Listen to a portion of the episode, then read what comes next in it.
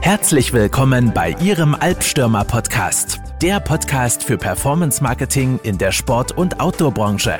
Es erwarten Sie spannende Insights, Interviews, Trends und News. Viel Spaß!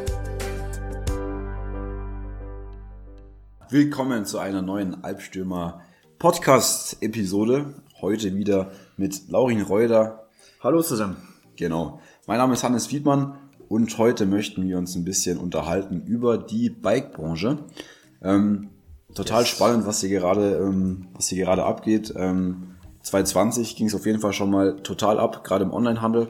Ähm, was ist denn aktuell der Stand, Laurin? Ja, wo du es gerade sagst, vor allem ähm, 2020 im, ähm, in der zweiten Jahreshälfte hatten wir vor allem speziell bei den E-Bikes ähm, Lieferprobleme in den Lieferketten. Ähm, auch darum soll es heute so ein bisschen gehen, um die E-Bikes. Ähm, weil das ähm, mit natürlich der größte Bestandteil in der ähm, Bike-Branche ist, beziehungsweise wird, wenn man das so nennt. Ähm, grundsätzlich kann man sagen, ähm, bei der Fahrradbranche ist von einem jährlichen Wachstum aktuell von 20 Prozent im Schnitt eh mal auszugehen. Ähm, aktuell scheint das aber nach deutlich mehr zu sein. Wir hatten zum Beispiel ähm, laut dem Kunebi-Bericht neuestens erst 2019 in der EU schon drei Millionen Bikes verkauft, in Deutschland davon 1,4 und ja, logisch, wie man Wahnsinn, sich. Ja, wenn man sich überlegt, dass wir Deutschen insgesamt ein, ein, die Hälfte der, der Bike-Umsätze hier einstreichen. Unglaublich. ähm, dazu kommt noch die, die Entwicklung durch den Lockdown natürlich. Ähm, wenn die Leute nur zu Hause sein können, bleibt nicht viel außer Home-Fitness oder ähm, man will natürlich raus. Und da bietet sich natürlich ähm, ein E-Bike super an, beziehungsweise generell ein Fahrrad natürlich. Ähm, Auch die Leute wollen natürlich nicht ähm, vielleicht weniger mit den Öffentlichen fahren, ähm, auch das natürlich kann Grund sein, dass man sagt, hey, ähm, ich hole mir doch vielleicht doch ein E-Bike jetzt. Ja. In, in unserem neuen Magazinbeitrag gibt es dazu auch einen coolen Graphen, der das nochmal visuell schöner veranschaulicht. Ähm, generell haben wir dazu Zahlen, die aussagen, dass die E-Bikes die ähm, Verkäufe der Fahrräder in der EU übersteigen werden bis zu 2030. Also aktuell waren die Zahlen ja 2019 3,6 Millionen E-Bikes im Schnitt und ähm, 17 Millionen normale Bikes. Und 2030 soll sich der Spieß umdrehen. Da sollen wir bei den normalen Bikes bei 13 Millionen sein und bei den E-Bikes bei 18 Millionen. Heißt, ähm, salopp gesagt, hätten wir dann 2030 mehr E-Bikes auf den Straßen als Zumindest da mal mehr E-Bikes verkauft.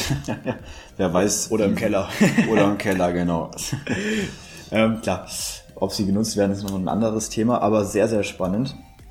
Ähm, genau, und was vielleicht auch ganz spannend ist, ähm, ich hatte auch neulich mal auf LinkedIn eine Umfrage gemacht, ähm, wo ich mal ähm, mein Netzwerk gefragt habe. Ähm, mein Netzwerk besteht ja zum großen Teil ähm, aus, aus, sag ich mal, ähm, ja, Kollegen aus der Sport- und Autobranche, aus allen möglichen Richtungen. Hatte ich mal gefragt, ja, was, was sie denn denken, welche, welches Sportsegment, sage ich mal, ähm, im Vergleich zu 2020 ähm, im Onlinehandel 2021, sage ich mal, am, am, am meisten wächst. Und auch da ähm, war die Auswahl zwischen E-Bikes, zwischen ähm, Outdoor-Laufen, zwischen ähm, E-Sports und Heimfitness hat es. Heimfitness, genau, war noch das letzte. Und ähm, tatsächlich ähm, 38 Prozent, damit die Mehrheit, hat gesagt, die Bike-Branche wird auch weiterhin sag ich mal, das größte Onlinehandelswachstum hinlegen ähm, im Vergleich zum Vorjahr. Auch da ähm, finde ich spannend, dass da, ähm, sag ich mal, viele sich gleicher Meinung sind, dass das gerade so der ähm, Treiber, sag ich mal, in der Sportbranche ist. Tatsächlich auch nochmal aus einer ähm, Jahreseinschätzung, aus einer ähm, Studienbrille von Sport Marketing Service, ähm, die gehen auch davon aus, dass der Boom von ähm, 2020 womöglich 2021 eben noch übertroffen werden könnte, vor allem mit Fokus auf die E-Bikes, die hier natürlich ähm, besonders rausstechen. Ja, ähm, jetzt haben wir viel über Zahlen geredet. So, wenn ich jetzt, ähm, wenn ich jetzt mir überlege, warum kaufen diese Menschen E-Bikes, wenn ich so vielleicht auf die Psychologie, Psychologie so ein bisschen eingehe, was bewegt jetzt ähm, die Leute da draußen, ähm, jetzt auf den Online-Shop zu gehen und sich ein E-Bike zu bestellen?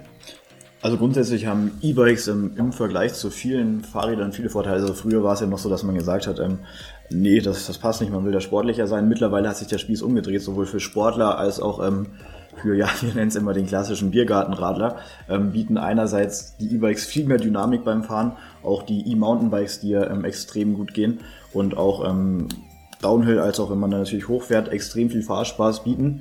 Und ähm, auch in der City natürlich deutlich größere Reichweiten, was auch wieder einhergeht mit dem Punkt ähm, Arbeitsweg. Ähm, sofern man jetzt nicht im Homeoffice ist, ähm, ist das immer eine super Möglichkeit, nachhaltig ähm, den Fahr-, den Arbeitsweg damit zu bestreiten. Ja. Ähm, auf der einen Seite natürlich auch, ähm, oder auf der anderen Seite natürlich auch ein Stück weit ein Statussymbol. Ne? Ähm, es ist gerade cool, klar, es ist ein Trend. Es, es ist voll hip, ähm, wenn jetzt der, wenn ich da jetzt mit meinem, weiß nicht, 6000, 7000 E-Bike ähm, bei meinem, neben meinem Nachbar irgendwie vor meinem Haus abstelle. Das könnte natürlich auch ein Grund sein. Da möchte man natürlich auch, oder mal oder andersrum, der Nachbar hat jetzt plötzlich ein E-Bike und ähm, man selber hat vielleicht noch ein rostiges, zehn Jahre altes Bike. Ähm, vielleicht denkt man sich dann auch, hey, ähm, das kann ja nicht sein, dass der jetzt hier so ein super Bike hat und ich hier mit so einem mit so einem alten Rostding da rumfahre. Ähm. Ein anderer Grund, der auch mit reinspricht, ähm, ist einfach das Thema Mobilität. Wir sehen es ja auch, ähm, wir sind ja auch da gerade aktuell mit einem Händler in dem Segment unterwegs und sehen ja auch da von der Zielgruppe, ähm, dass es grundsätzlich auch gerne eher ein bisschen ältere Menschen sind, ähm, die da kaufen. Grund natürlich klar, ähm, vor allem Senioren können sich dadurch einerseits ihre Mobilität als auch ein Stück weit vielleicht Sport wieder zurückerlangen, was einfach deutlich leichter ist, was vielleicht auf dem Fahrrad nicht mehr so ging. Ja.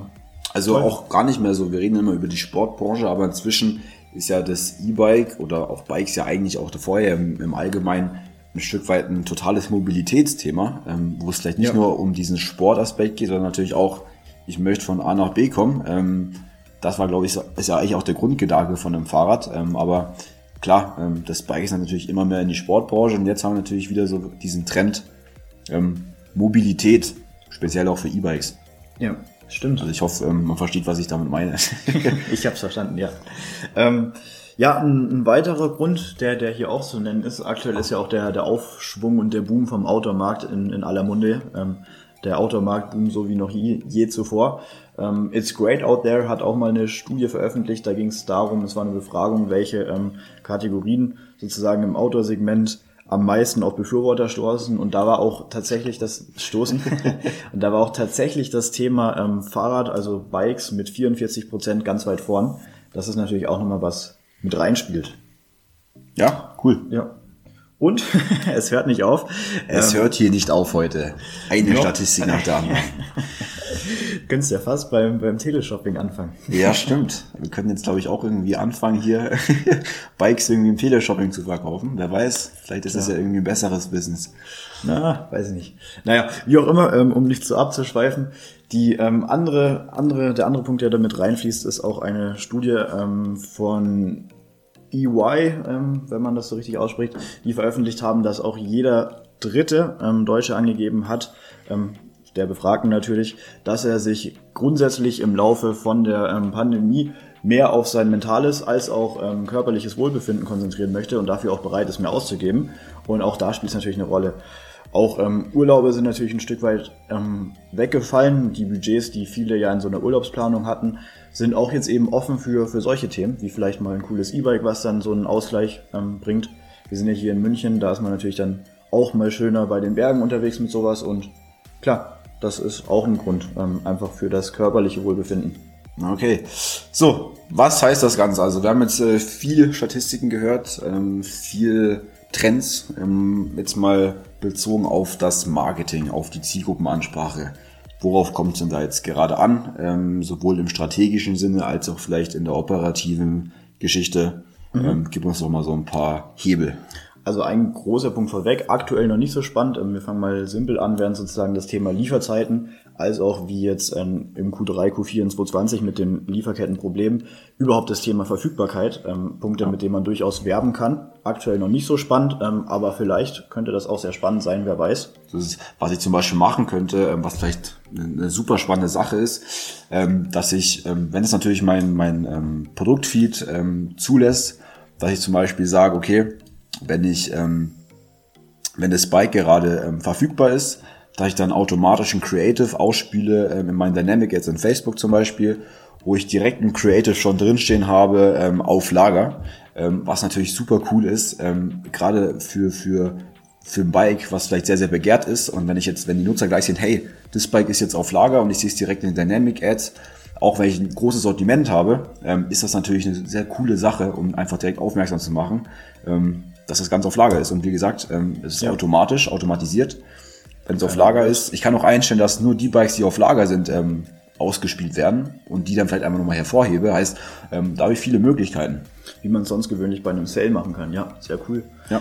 Sonst zu den, zu den Werbebotschaften. Ich habe tief gegramt. ich komme nochmal mit, ähm, mit Zahlen um die Ecke. Ähm, von der European Outdoor Group ähm, gab es auch noch, noch mal eine Befragung.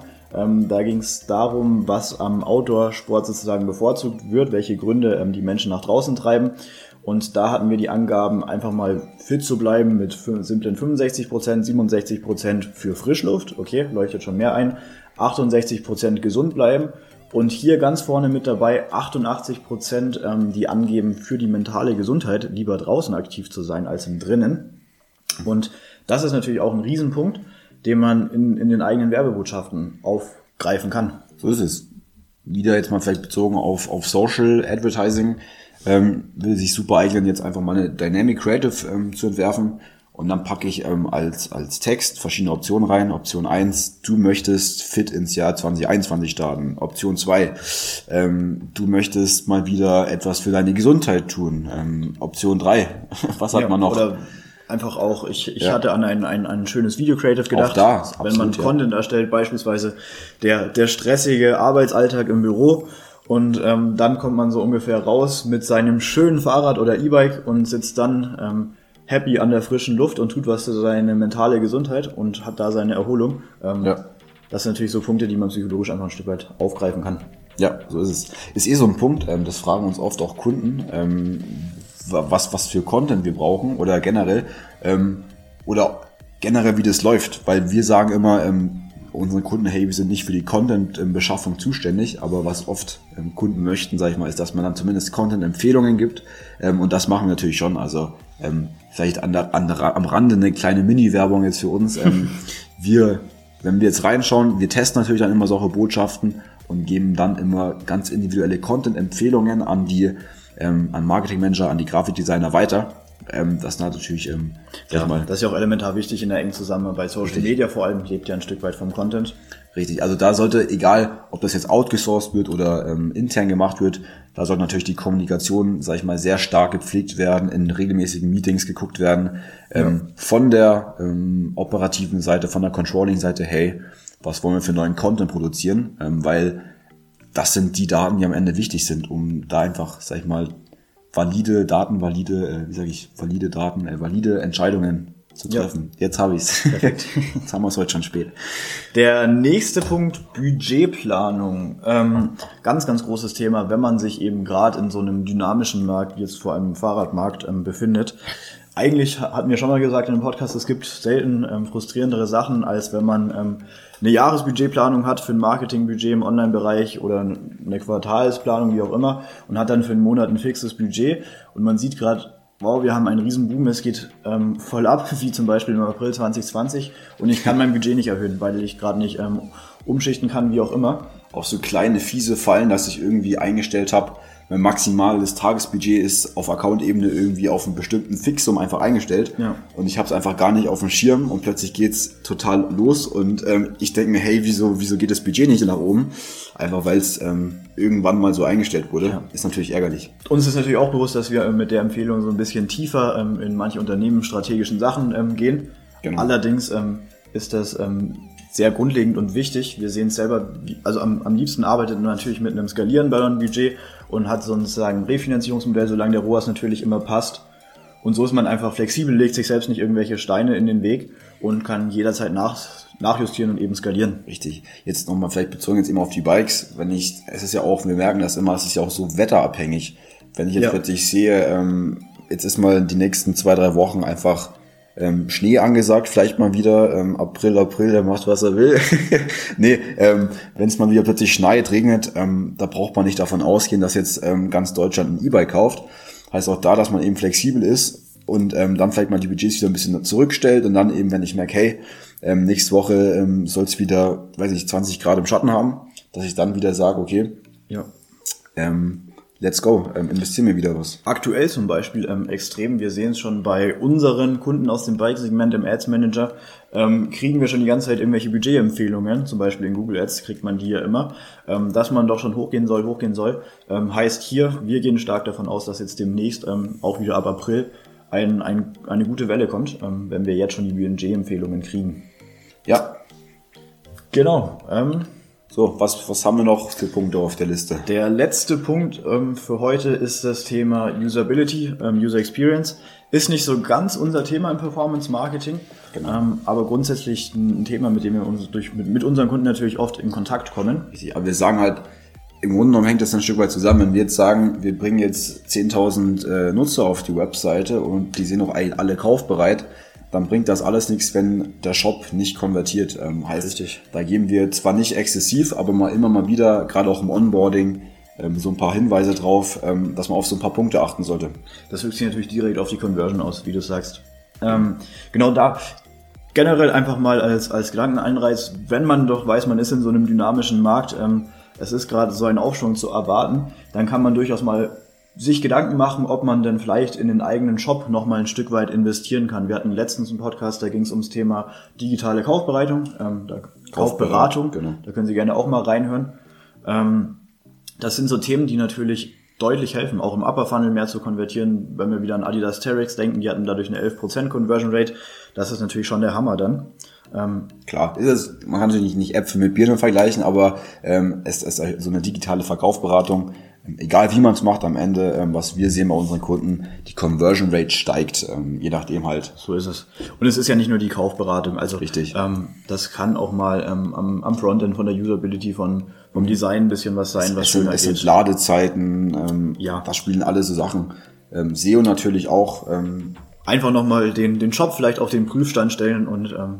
Überlegen, was man vielleicht noch ein bisschen besser machen könnte, was am Ende die Conversion natürlich rausholt. Genau. Wobei wir jetzt hier, ähm, muss man auch dazu sagen, eher auf, über so einen visuellen ähm, Facelift, sage ich mal, sprechen. Ja. Ähm, man braucht es nicht anfangen, ähm, im April irgendwie einen Shop-Relaunch zu machen. das, oh je, das, würde, das würde ich für die Bike-Branche jetzt ähm, mal ein bisschen aufschieben auf, weiß nicht, ähm, November, Dezember. Ja, richtig. So. Das war's eigentlich auch schon. Cool, ähm, knackige 17 Minuten. Ähm, das war doch eine schöne Folge für heute. Wir hoffen, ähm, dass Sie wie immer ein bisschen was mitnehmen konnten, ähm, die eine oder andere Inspiration ähm, für, für Ihr Unternehmen bekommen haben. Auch wenn Sie vielleicht jetzt nicht direkt in der Bike-Branche tätig sind, aber ähm, ich denke, dass es da bestimmt so ein paar Synergien ähm, oder was heißt Synergien, so ein paar Parallelen gibt ähm, zu anderen Wachstumsmärkten einfach. Wachstumsmärkten, ja. so ist es. Genau, dann sehen wir uns, beziehungsweise hören wir uns nächsten Donnerstag. Genau, bis dahin.